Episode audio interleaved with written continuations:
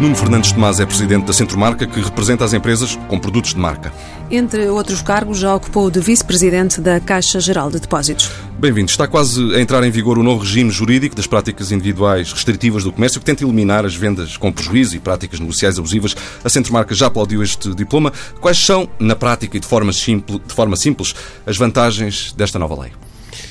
Tentando não complicar muito, até para nossos uh, ouvintes compreenderem a importância deste diploma, eu diria que uh, trata-se do mais importante de uma forma resumida de dotar de meios as autoridades competentes, como a ASAI, de forma a poderem, uh, de certa maneira, ir em cima das práticas abusivas, como falou-me agora, falou agora exatamente das vendas de prejuízo, eu diria destas todas que foram tratadas neste diploma, que se trata da atualização das PIRC, para, uh, práticas restritivas de comércio, a mais importante e a que nós festejamos, não sei se será o, termo, o tema mais certo, a palavra mais certa, uh, é ou são os débitos unilaterais. Que na prática são o quê para quem não, não acompanha estas matérias? Uh, portanto, alguns operadores de retalho, ao longo de, dos tempos, eh, iriam ou foram buscar dinheiro à conta corrente dos fornecedores. Uh, de uma forma uh, quase ilícita. E isto, de, neste diploma, trata-se, uh, de certa maneira, de tentar acabar com estas práticas. Mas, portanto, isso na tentativa de cobrar faturas que estão por pagar, mas que se calhar para o fornecedor não era a altura certa de ter essa despesa? Ou mesmo ou coisas que talvez nem sequer tenham dado lugar a existirem. Portanto, era uma prática, de todas as práticas abusivas, como eu classifiquei, era a prática mais aberrante que havia. Espero que com este diploma eh, se tenha de uma vez por todas uh, tentado, ou, ou, ou, dado, no fundo, caminhado no sentido de evitar esse tipo de prática. Uh, para a Centromarca, como imaginam, foi uma, uma vitória. O objetivo, como disse há pouco, da Centromarca, que tem como associados os fornecedores, os fabricantes de produtos de marca, foi muito importante caminhar neste sentido. E gostaria de deixar aqui uma nota que me parece importante, que é a sensibilidade que o Governo mostrou neste diploma, ao legislar neste sentido, eh, de forma a termos relações, relações comerciais mais justas e mais equilibradas. Mas estas situações abusivas são uma prática corrente, eventualmente ao ponto de distorcerem mesmo o mercado? Claramente, eh, como eh, é fácil de compreender, porque é que estas práticas abusivas existem. Decorrem de uma relação assimétrica de força entre os distribuidores e os fornecedores. Como nós sabemos, os distribuidores são de certa maneira, muito maiores. É fácil, por exemplo, mesmo tratando-se de uma, de uma, empresa, de um fornecedor grande, um cliente como uma, um retalhista significa 40% ou 30 e tal por cento das vendas. Já o inverso significa 1%. Portanto, é uma relação assimétrica. Desta relação assimétrica surgem exatamente as práticas abusivas. Deixe-me só uh, colocar aqui algum nome das coisas para as pessoas que, enfim, não acompanham bem estes temas. Quando falamos de distribuidores, no caso do retalho, podemos estar a falar, por exemplo, da Sonaico Continente ou da Auchan ou desses os fornecedores. São muitas vezes pequenas empresas, às vezes familiares, que muitas vezes dependem, em larga medida, das, das encomendas de um único fornecedor. É, Hugo, é verdade, isso é verdade, mas estamos a falar sobretudo num mercado onde existe um grau de concentração muito grande até, eh, eu diria, eh, bastante desequilibrado em relação aos nossos congêneres europeus. Portanto, é um grau de concentração excessivo quando comparamos com a Espanha ou com outros mercados? Claramente. Eh, na ordem dos 60% se somarmos é quase um duopólio entre a Sonai e a Jerónimo Martins, se somarmos as várias insígnias destes, destas duas cadeias. Uhum. Este ano entrou também na ADC um processo que acusou as cervejeiras e os hipermercados, lá está, de combinar preços. Houve até um outro caso envolvendo uma empresa de bebidas espirituosas. Estas situações serão apenas a ponta do iceberg que ainda estamos para conhecer? Eu não diria isso. A única coisa que me apraz dizer é que registramos com agrado uh, uma autoridade de concorrência mais interventiva, porque somos em qualquer circunstância, isso é importante dizer, em qualquer circunstância, somos favoráveis a uma concorrência leal. E primamos por uh, todos os operadores estarem ou viverem de acordo com as regras em vigor. Agora, fazer grandes comentários sobre as decisões da Autoridade de Concorrência é algo que preferimos não fazer. Mas a avaliação é positiva, pelas suas palavras? A avaliação é positiva. Com, com mais um concorrente no mercado, que é a Mercadona, espanhola, e com os portugueses a comprarem determinadas categorias só em promoções, será que vamos assistir cada vez mais a esta estratégia das promoções, encolhendo as margens dos fabricantes, das marcas que a Centromarca representa? É isso que vai acontecer daqui para a frente? Essa, Rosália, é uma pergunta muito interessante e vamos ter a oportunidade, com mais algum tempo, de responder de, de uma forma mais, eh, eu diria, uh, com mais certeza. Mas o que é que eu quero dizer sobre isto? O setor tem vivido nos últimos 3, 4 anos, o setor do retalho, um revigoramento no que toca ao volume de vendas pelas razões mais óbvias, pelo consumo. Temos assistido também à abertura de novas lojas. Uh, temos assistido à reconfiguração de novos espaços e, inclusivamente, até a entrada de novos operadores, como a Mercadona. Ora bem, a Mercadona é só mais nada o maior, é líder incontestado em Espanha. O volume de negócios da Mercadona é maior do que todo o volume de negócios de operadores de retalhos em Portugal. Dito isto, também gostava de dizer uma coisa. As lojas do retalho moderno dos grupos portugueses são muito boas comparam muito bem com os estándares internacionais. Inclusive, há muitos players que vêm a Portugal conhecer o modelo de negócio da Sonai, de Jerónimo Martins, porque, de facto, são boas lojas, onde existe uma boa experiência de compra. Em relação à Mercadona, a entrada da Mercadona, uh, por incrível que pareça, nós já ouvimos falar tanto da Mercadona, porque teve uma campanha de comunicação e de relações públicas tão forte, tão forte, que criou um awareness tão grande no mercado que nós pensamos que já tem muitíssimas lojas até ao momento só tem cinco lojas, quando os seus concorrentes têm centenas de lojas. Portanto, apenas começou a aventura, esta aventura da internacionalização da Mercadona que decidiram fazer em Portugal. Eles têm um, um modelo muito próprio, eh, como a Rosália disse. Eles, para já, apostam muito nas marcas brancas, nas suas marcas brancas. Aliás, eles têm uma regra que diz que mais de 50% do sortido tem que ser marca própria. Ora, isto lança um desafio às marcas, lança. aos produtores, lança. porque eles têm também o seu próprio clube de produtores. Como é que isso Exa preocupa a Centromarca? Exatamente. Só para, só para seguir a linha de raciocínio. É mais até. É de 70 a 30. Enfim, para lhe dar uma ideia. E depois tem uma, uma, uma, eh, uma eficiência em termos logísticos e operacionais brutal. É, é por isso que eles são reconhecidos.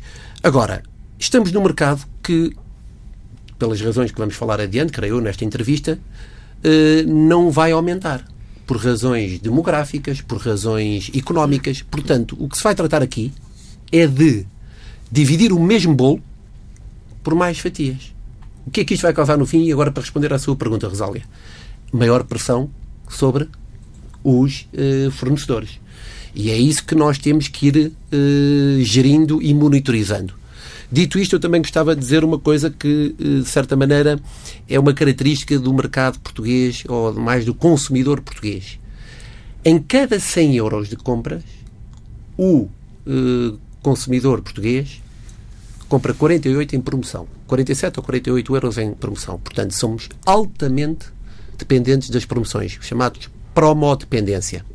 Não só isto, como também gostamos de comprar marcas brancas. Eu vejo lá em casa, não é? Uh, não devia dizer isto, mas é o que eu vejo. Então, nesse caso, vamos ter uma espécie de mercadonização do mercado português?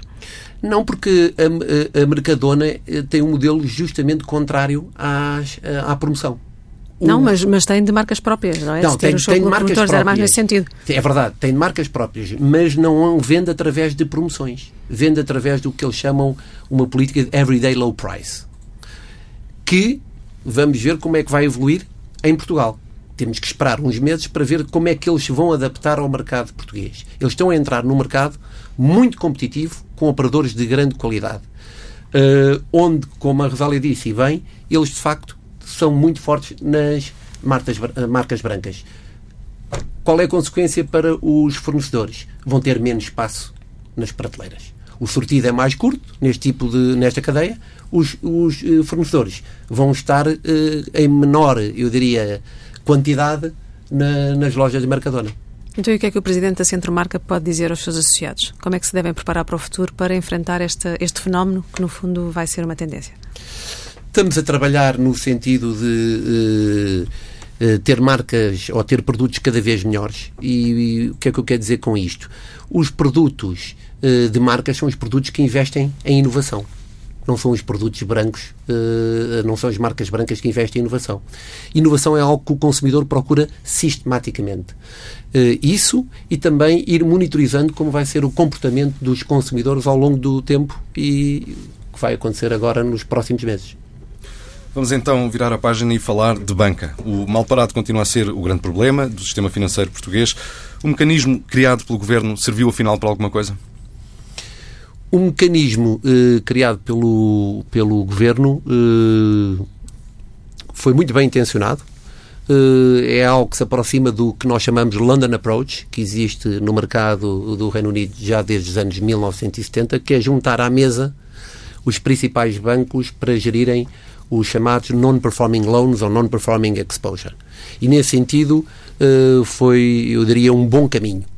Uh, na prática, uh, estão-se a trabalhar alguns dossiês, tanto quanto eu sei, e pude-me aperceber, e neste momento não estou a par dos resultados. O importante a dizer sobre esta matéria é o seguinte: o mal parado tem sido atacado pelos bancos, uh, obviamente muito fruto da, da pressão do supervisor. Uh, houve uma redução bastante drástica do mal parado nos últimos dois anos, meses, e começou por esta sequência. Primeiro, sem querer entrar em, muitas, em muitos pormenores técnicos ou tecnicalidades. Uh, Começou-se a atacar o que era mais fácil, o mal, mal parado ligado ao imobiliário, e depois uh, o que é que foi ficando para o fim? O mal parado ligado às empresas. E é aqui, justamente, que eu quero focar. Porquê? E agora tenho que fazer uma declaração de interesses. Eu sou acionista de uma sociedade com mais sócios, uh, que uma sociedade de capital de risco, que justamente o que faz é uh, tentar dotar as empresas e pequenas e médias empresas dos principais problemas que existem no nosso tecido empresarial. Capital, ou falta do mesmo, gestão, ou falta da mesma, e escala ou falta da mesma. E este modelo deste fundo que nós criamos, que tem como objetivo capitalizar as empresas, trazendo new money, trazer nova gestão para as empresas, para depois ganharem escala e se internacionalizarem, é um modelo muito importante para o país. Não só porque estas empresas podem ser ou devem ser exportadoras, e o objetivo das exportações nunca deve ser deixado de lado, nós deveríamos caminhar o país para ter um peso de 60% de exportações sobre o nosso produto interno bruto e algumas destas empresas, inclusive, substituem bens de importação. E ao deixarmos fechar muitas destas empresas, algumas delas economicamente viáveis, estamos a destruir não só de trabalho, mas expertise, know-how que nós temos. E isto é quase criminoso. Portanto, deveremos fazer um esforço muito grande, e aí tem que ser apoiado pelo por este próximo governo uh, este esforço. Creio que, e já lá provavelmente iremos falar sobre isso, o Ministro da Economia é uma pessoa com muita sensibilidade para este tema. Uh, é uma pessoa que conhece bem os problemas das empresas e dos empresários e acho que existem, existem todas as condições para haver este apoio. Dito isto, antes de me calar, eu queria dizer uma coisa. Acho fundamental trabalharmos no que toca o que é a modernização da economia. E a modernização da economia, muita gente tem mania que só se faz através de inovação. Mentira. Eu sei que é muito glamouroso falar de startups, do Web Summit. Isso é muito bonito. E é importante para o país ser hoje em dia um hub no que toca às startups. Agora, e as empresas que já existem? E o expertise que já temos? Que não podemos perder? É o restart da economia que nós temos que fazer. E é o que eu tenho chamado a atenção alguns dos nossos governantes, alguns dos nossos stakeholders. Temos que fazer o restart da economia. É muito importante. A lei da destruição criativa é importante, porque traz produtividade à nossa. Mas não podemos deixar morrer empresas que são operacionalmente viáveis. Sinto aí alguma vontade de sugerir alguma outra medida ao novo Ministro da Economia que tomará posse em breve? Alguma coisa que esteja em mente? Eu tenho várias, eu tenho muita, tenho muita vontade de sugerir várias coisas, uh, uh, mas não é que eles necessitem. Como eu acabei de dizer, o ministro Cisa Vieira é um ministro com muita sensibilidade para as empresas e para os empresários. Já tivemos a oportunidade de falar algumas vezes sobre estes temas, temas que ele acompanha e conhece. Uh, o que eu acho é que é importante uh, quase tão importante, e isto talvez tenha um bias da minha parte, uh, estarmos preocupados, e isso tem que ser, de facto, uh, eu daria o foco principal do Primeiro-Ministro e do Ministro da Economia, que será uma espécie de Vice-Primeiro-Ministro, uhum. agora neste novo elenco. Subiu o Ministro de Estado. Exato. Subiu o Ministro de Estado e será o número 2. Portanto, é uma espécie, uma leitura quase política de Vice-Primeiro-Ministro que nós vamos ter. E ainda bem que, que assim é, porque o nosso Primeiro-Ministro vai estar ocupado com muitos temas eh, e alguns temas que o vão fazer estar fora muito tempo do país e é importante ter uma pessoa da sua confiança que está comprometida com esta legislatura e que ainda por cima tem esta sensibilidade para os temas da economia uh, a gerir, a ajudá-lo a gerir o governo. Como eu dizia, tão importante para mim como garantir a estabilidade uh, governativa, continuar a controlar ou a ter as contas públicas equilibradas,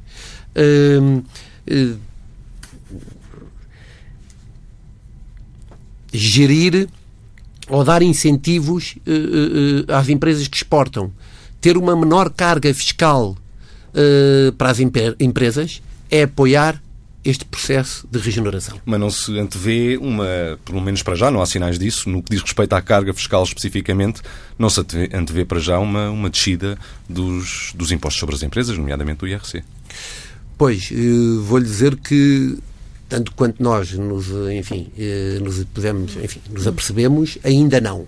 Mas eu, eu acho que é algo importante, é, é algo importante que tem que ser feito. Temos que ter, temos que ser mais competitivos em termos fiscais. E aqui deixa-me dizer uma coisa. Uma das coisas muito importantes para a nossa economia, todos nós falamos que a nossa economia tem que ser mais competitiva. E nós voltamos sempre sistematicamente ao tema dos custos de contexto. Uhum. E os custos de contexto estão lá sempre. Continuamos a ter um nível alto de burocracia, continuamos a, a, a, a administração continua a ser, um, por vezes, um empecilho. Uh, continuamos a não ter justiça económica rápida, continuamos a não ter estabilidade fiscal. Embora seja necessário reduzir a carga fiscal. Eu começaria até pelas empresas, mas isso sou eu, porque lá está, tenho este bias, porque acho que é através das empresas que nós poderemos criar riqueza, não só criar riqueza e distribuí-la às pessoas, como também aumentar o salário mínimo, o salário mínimo nacional. Eh, eu aqui tenho este, este, este, viés muito grande, mas é de, de, de, formação, como eu costumo dizer. Eh, para terminar este, este capítulo sobre o novo governo, julga então que uh, o governo, e em particular o ministro Cisa Vieira, uh, estão sensibilizados para essa ideia do restart da economia que mencionou há pouco? Julgo que sim. O ministro Cisa Vieira está sensibilizado para este tema. Uh, agora, é a altura certa para, fazer, para aparecer com mais medidas. Já apareceram algumas, tem que ser justo e reconhecer, mas estamos agora a viver um tempo em que vai ser central para os Estados europeus e para o nosso país também apostar mais no instrumento orçamental, ir pela via orçamental. Até agora nós vivemos um pouco uh, de uma, enfim, de, não vou dizer à sombra da bananeira, mas com num ambiente de taxas baixas, num ambiente de uma política monetária expansionista sem precedentes eh, e eh, não tivemos muitas reformas. Não é um fenómeno exclusivo de Portugal, é também um uhum. pouco europeu. E chegou a altura de irmos lá pela via orçamental. Termos reformas, eh, fazermos reformas uh, apoios às empresas para este tema da regeneração e aumentar a produtividade da nossa economia. E para quem nos está a ouvir, o que é que são essas reformas? Uma ou duas reformas que, na opinião do Nuno, seriam fundamentais que a nova legislatura começasse por tratar. O que é que seriam essas reformas? Uma já mencionei, que é fiscal e que é baixar uh, o IRC. O, os impostos para as empresas. Os impostos para as empresas. Outra, outra uh, é incentivar, por exemplo, ou dar ainda mais incentivos às empresas exportadoras, porque não podemos perder de vista o grande objetivo, como eu digo, de continuar o caminho de subida do peso das exportações no nosso produto interno bruto. Aqui estão duas, mas há, uhum. existem muitas mais. Uh, espero ter oportunidade de também depois dizer mais tarde uh, de, de, de, enfim. Falou também no aumento do salário mínimo nacional, não é que isto seja uma reforma, mas pode ser uma medida que, que o novo governo venha a tomar. Existirá um valor que é defendido pelo, pelo Nuno ou pela Centromarca para este salário não, mínimo não nacional? Falo, não. Isto, não vincula a Centromarca neste tema uh, do, do, salário mínimo, salário mínimo nacional. Eu, o que eu acho é, isto é uma questão social. Eu teria diria mesmo de dignidade. Uhum. É muito difícil viver-se com 600 euros em, em Portugal, é, para não dizer quase impossível. Impossível não é porque há pessoas, infelizmente, que vivem. Mas eh, eu, para mim, isto resulta não só eh, de políticas públicas, e algo que tem que ser tratado também na, ao nível da concertação social, mas também mesmo ao nível do setor privado. Os gestores têm que ser mais produtivos, e estou a falar top-down, a gestão tem que ser melhor, no sentido de poder também eh, pagar-se mais aos quadros das empresas e não termos sempre permanentemente a desculpa que não se pode pagar mais porque senão as empresas fecham. Porque senão estaremos sempre, permanentemente, a atuar num cenário de salários baixos. E a competitividade que nós temos que ter não é por aí. A competitividade que nós temos que ter é por algumas medidas que já falámos aqui. E lembro sempre que os nossos competidores não são França nem Alemanha, são os países do leste. São com esses países que nós nos temos que comparar e competir todos os dias. Já falámos do governo, mas vamos voltar aqui ao tema da banca, porque queríamos colocar aqui mais algumas questões relativamente a um setor que o Nuno conhece muito bem. Foi vice-presidente da Caixa Geral de Depósitos, que nos últimos anos tem aumentado as comissões e essa tem sido uma, uma tendência de todo o setor. Este é um caminho sem regresso de cobrar mais aos seus clientes por serviços que alguns deles, nós sabemos, são feitos de forma automática. Uhum. Esta é uma tendência que vai para ficar. Bem, isto é um, isto é um tema mais, eu diria, uhum. abrangente. Uh, devo dizer que esse é um tema que eu conheço bastante bem, uhum. pelas razões mais óbvias. Uh, o que eu posso dizer sobre este tema é ir recuar um pouco mais atrás e dizer o seguinte. A banca passou um período muitíssimo complicado no programa de ajustamento. Primeiro, resolveu o tema da liquidez, depois teve que resolver e continuar a gerir o tema do capital, entre uma enorme série de outros temas e desafios. Uh, banco, a banca está neste momento ainda a tentar adaptar-se a um novo modelo de negócio. Os bancos têm que encontrar um novo modelo de negócio. Porquê? Porque as suas receitas, o que nós chamamos de produto bancário, encontra-se debaixo de uma impressão enorme em todas as suas linhas de negócio. Agora não quero ser maçador aqui aos ouvintes e, e, e, elencar cada uma, enfim, a margem financeira, a margem complementar, também falar do, da diretiva de pagamento de serviços, que não vem facilitar o, o, enfim, o trabalho dos bancos. Os juros que pagam por depósitos, a própria pressão das fintechs. Tudo, tudo. Há uma série de temas, digitalização, uh, o excesso de, de, de regulamentação, enfim, os bancos hoje em dia, eu devo dizer, têm desafios enormes. E o que eu vejo é nos próximos anos vamos ver os bancos viverem em permanente reestruturação. Eu, há pouco tempo, quando começámos a ter notícias de bancos com grandes, eh, com resultados positivos, com centenas de milhões de euros de resultados positivos, e comecei a ver um ambiente quase um pouco de festa, eu próprio tive a oportunidade de falar com alguns banqueiros, com quem me dou, e dizer, ouçam, isto tem, tem que gerir expectativas, porque os anos vão ser muito complicados, os, os desafios vão ser muito exigentes e vamos continuar a ver, nos próximos anos, a banca a procurar um modelo de negócio. Por isso, também temos vindo uh, a, a, constatar que as comissões têm vindo a aumentar e vão continuar a aumentar. Uh, fruto disto tudo. Sem ser muito, sem elaborar muito, porque eu, eu como imaginou-me, poderia uh, manter esta conversa durante muito, muito tempo. Ainda falando da Caixa Geral de Depósitos, mais cedo ou mais tarde vamos voltar a falar na sua privatização. Acredita nisso? Tendo em conta que tem muitos desafios, que é um banco público, tem obrigações eh, diferentes dos que são meramente privados, é um tema que pode voltar eh, para cima da mesa na próxima legislatura? Rosália, eu vou-lhe dizer uma coisa. Eu, desde que saí da Caixa Geral de Depósitos, faz agora quase 4 anos, eu não, nunca falei da Caixa Geral de Depósitos. E fui muitas vezes desafiado para o fazer. E vou manter-me fiel pela, pela, simples razão que eu acho que a Caixa Geral de Depósitos precisa de sossego. Mesmo. Uh, dito isto, há duas coisas que eu gostava de dizer, que aproveito esta oportunidade que são mais do foro pessoal. Primeira, se vocês me permitirem, uh, uh, tenho o maior orgulho em ter pertencido à equipa do Dr. José Matos e ter sido vice-presidente dessa equipa, porque fizemos um excelente trabalho, e aqui vou ser imodesto, numa altura muitíssimo complicada, tivemos um grande espírito de missão, aguentámos a Caixa Geral de Depósitos, e o termo é este, aguentámos a Caixa Geral de Depósitos, salvámos muitas famílias portuguesas e salvámos muitas empresas portuguesas e levamos a Caixa Geral de Depósitos até ao seu processo de recapitalização. Na, é a única coisa que eu vou dizer agora. Na minha opinião, do montante exorbitante. Segundo, segunda coisa que eu quero dizer sobre a Caixa Geral de Depósitos. Conheci excelentes quadros no grupo Caixa Geral de Depósitos. Existe um estigma que é falar uh, que um banco público não tem quadros uh, com categoria. Conheci dos melhores profissionais do setor no grupo Caixa Geral de Depósitos e trabalhei em muitos bancos. Eram estas duas coisas que eu queria dizer sobre a Caixa. Terei no futuro muito, muitíssimas coisas para dizer sobre a Caixa e direi. Mas, mas, não posso deixar de, de, lhe perguntar, quando refere que a recapitalização foi num montante exorbitante, a, a Caixa, vou usar linguagem de rua, tinha-se safado com menos dinheiro? Eu prometi, eu, eu, eu dei-lhe a deixa, eu prometi que não falaria para deixar Muito a caixa bem. em sossego vamos, uh, uh, e vou manter-me fiel. Vamos, vamos avançar então para, para outro tema, ainda ligado à banca. O seu nome tem sido apontado para liderar a Associação Portuguesa de Bancos. Admite vestir essa camisola? Olha, esta pergunta eu não estava à espera. Vamos, lá ver. Uh, eu tenho tido alguns desafios e fico contente, nem que seja por uma questão de ego. Mas devo-lhe dizer que nesta fase da minha vida estou muitíssimo bem no que estou a fazer. E sou um privilegiado e tenho sorte. E dou graças a Deus por isso, porque não só estou como presidente da Centromarca, o que para mim é bastante uh, interessante, tenho aprendido um setor que não conhecia, estou do bom lado, como eu costumo dizer, uh, defendendo uh, o equilíbrio das relações comerciais.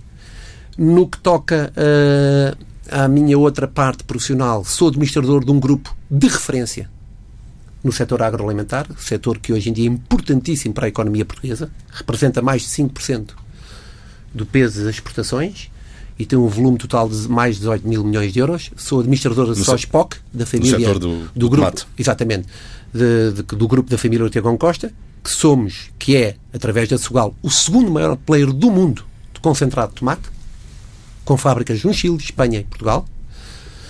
E entre produção de arroz cá Produção de leite. Começou há pouco tempo, mais recentemente, a produzir frutos secos. E somos já neste momento o maior produtor de nozes na Europa.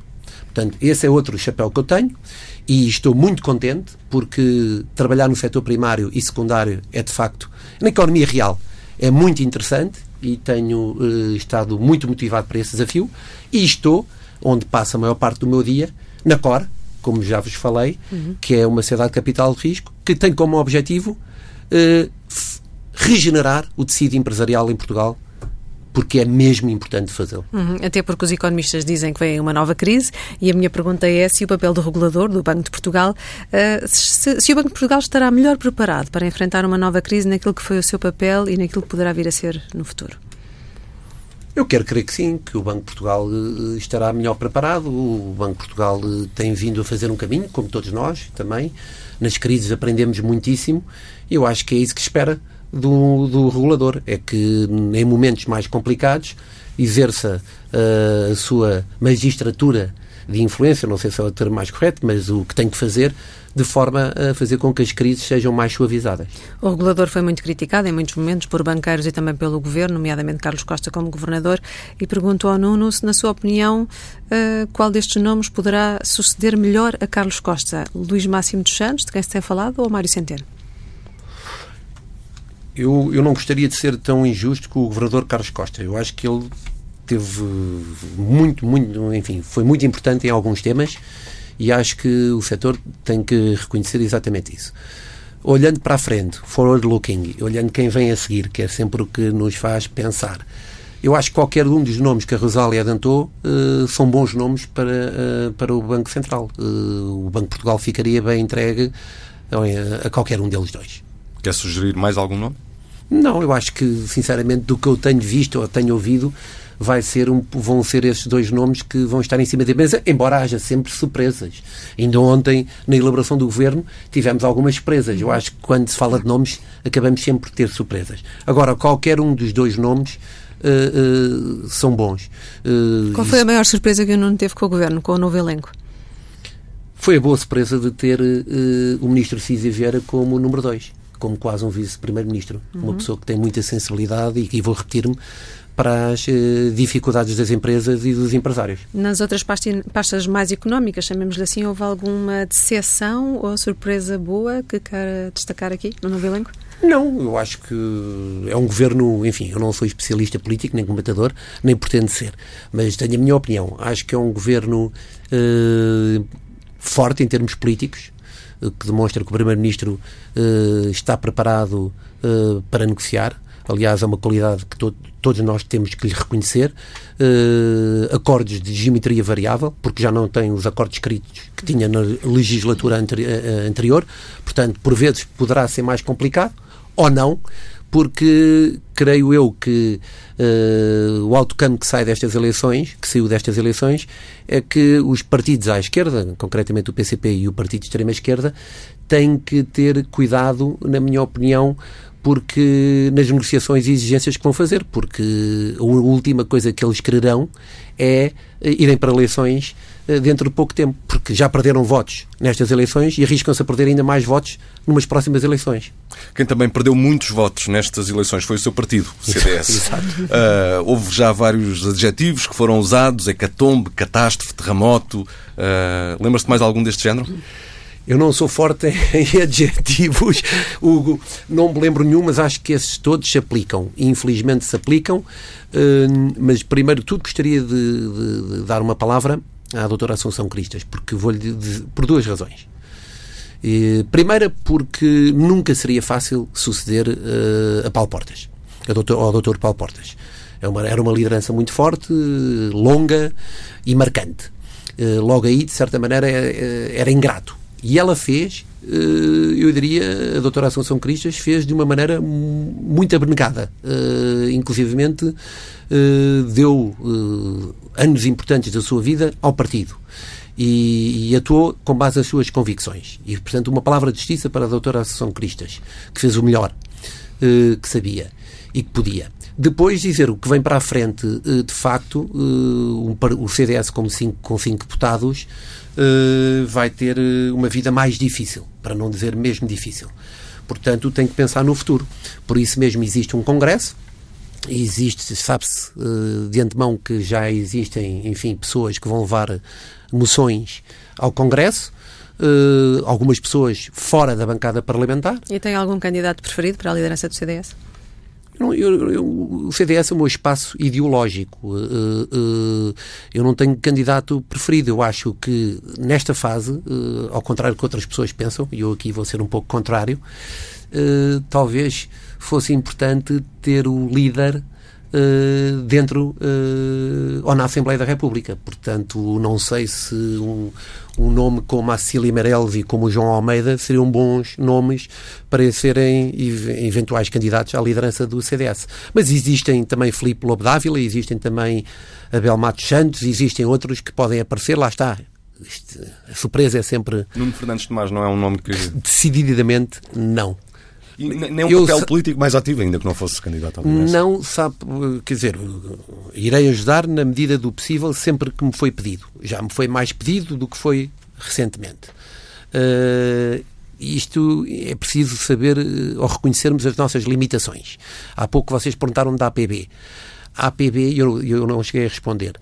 Uh, uh, eu tenho noção do que onde posso estar e onde devo estar e onde quero estar. Uh, talvez a APB fosse eu fosse um pouco demasiado disruptivo para uma tradicional APB, na forma como eu penso e atuo. E a mesma uh, e o mesmo se aplica ao CDS uh, eh, e à política. Eu muitas vezes sou politicamente incorreto. Alguns dos votos do CDS terão fugido para a iniciativa liberal, dizem alguns analistas. Os dois partidos deveriam ponderar uma aliança? Eu acho que os partidos do espectro centro-direita devem sempre ponderar ou não excluir alianças. Uh, e neste momento estamos a falar de vários partidos, onde eu também incluo o Chega, ao contrário de muitas outras pessoas. Uh, Iniciativa Liberal, com certeza que sim. Uh, como nós sabemos, dentro do CDS havia uma facção mais liberal, outra facção mais conservadora. Justamente o que o Dr. Paulo Portas conseguiu fazer ao longo de anos foi fazer a síntese destas uh, diferentes fações. Portanto, há uma uh, parte do CDS que se revê no, no, no, na narrativa do, da iniciativa liberal. Portanto, com certeza que sim, não é? Dito isto, também pegar numa coisa que ouvi há poucos dias de um amigo meu e também um, uma pessoa relevante, o Dr. António Pires Lima, eu também estou de acordo quando ele diz que o CDS não se deve excluir de conversas ou de entendimentos com o PS. não faz qualquer lógica fazê-lo à partida. O CDS tem que saber conversar com todos os partidos de centro-direita e com o Partido Socialista, como aliás foi uh, durante anos e anos e anos. Mas, mas mencionou o Chega. Uh, uh, eu percebi mal ou, ou defende que o CDS deve também, enfim, falar com o Chega? Eu, eu, não, eu não excluo, ao contrário de muitas outras pessoas, uma aliança também com o Chega. Eu, enfim, não ostracizo nenhum partido do centro-direita. Acho que não faz, não faz lógica. Nuno Fernandes Tomás, obrigado. Muito obrigada. Teve agora para o comentário de Economia com o economista João Duque. João, bem-vindo. Uh, tivemos o Presidente da Centro Marca nesta entrevista. Eu sei que o tema das marcas te é uh, bastante caro, uh, porque tens alguns dados que mostram que nessa luta Portugal não está muito bem colocado. Pois, infelizmente, não. E, a questão das marcas é muito importante por um motivo que é a marca pode ser uma das formas de aumentar a produtividade de Portugal. Porque quando nós criamos marca, o valor apercebido das marcas, e estamos a pensar que a marca é sinal de qualidade, é no valor apercebido da marca que é um uh, intangível que se cria imenso valor acrescentado.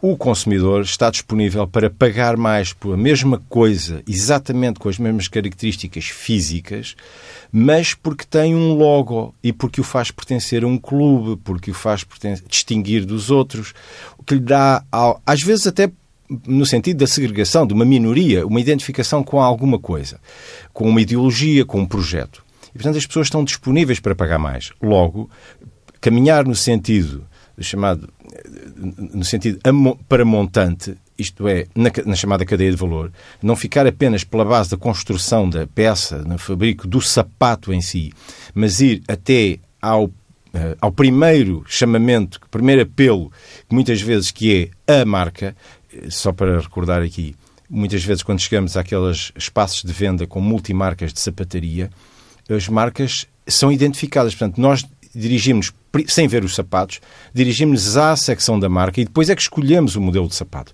De facto, a marca tem um valor enorme.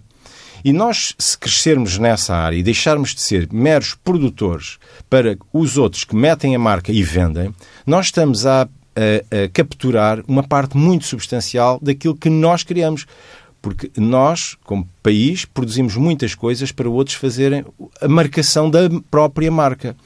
Portanto, e isso é um caminho. Ora, infelizmente, quando nós uh, olhamos para o ranking mundial das marcas, o que vemos é que Portugal não mete uma marca, uma marca mundial nas 500 maiores marcas. E, portanto, eu costumo dizer que nós só temos neste momento uma marca mundial muito ativa, que é a do CR7, o CR7.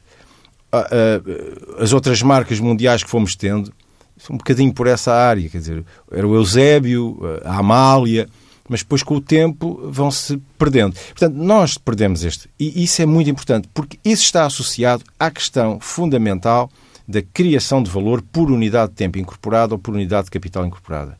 E note-se, isto é tão importante, a produtividade é tão importante, que pode ser a única, pode ser a saída, e deve ser a única saída para um desequilíbrio demográfico futuro.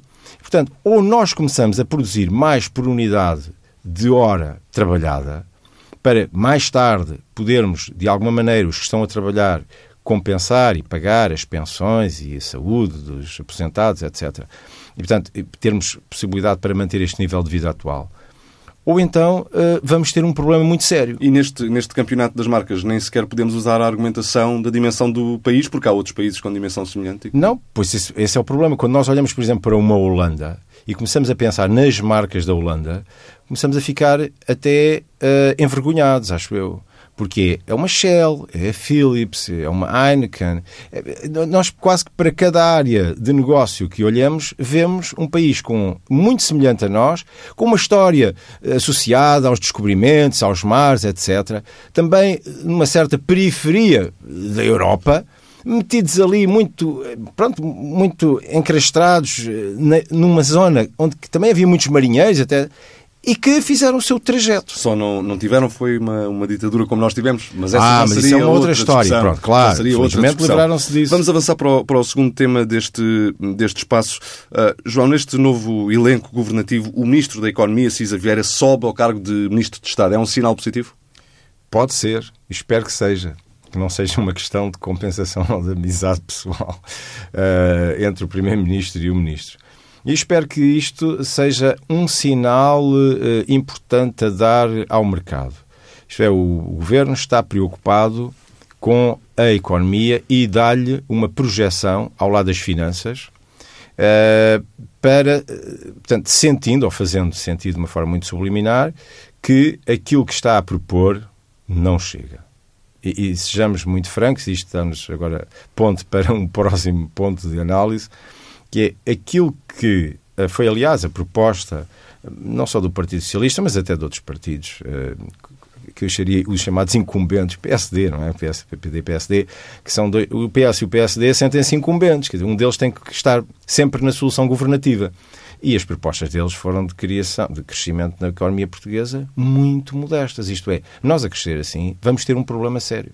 E, e, refletido exatamente no problema de como manter o nosso nível atual de vida, com os níveis de produtividade que temos, que são baixos, para sustentar uma população muito envelhecida a exigir cada vez mais cuidados. E, portanto, há um sentimento, eu acho que há um sentimento que isto que temos não chega. Ou melhor, eu tenho esta emergência. Peço constantemente, encarecidamente, que o Governo olhe para a questão da produtividade, que me parece uma saída. Porque uh, aumentar o emprego, como nós fizemos nestes últimos quatro anos, em que uma parte muito significativa desse emprego tem muito pouco valor acrescentado, é um problema. Porque, é um problema, está bem? É retirar as pessoas do desemprego para o emprego, mas não passa muito para além daquilo que, quer dizer, é ocupar o tempo ocupado, não há criação de valor para se poder redistribuir. E, portanto, é, há um sentimento aqui de falta. A nomeação da economia para o Ministério de Estado, acho que pode dar chamar a atenção para isso. Pelo menos eu assim o entendo. Terminamos assim mais uma edição da Vida do Dinheiro para ler e escutar em permanência em tsf.pt e também nas páginas do Dinheiro Vivo, no Diário de Notícias e Jornal de Notícias.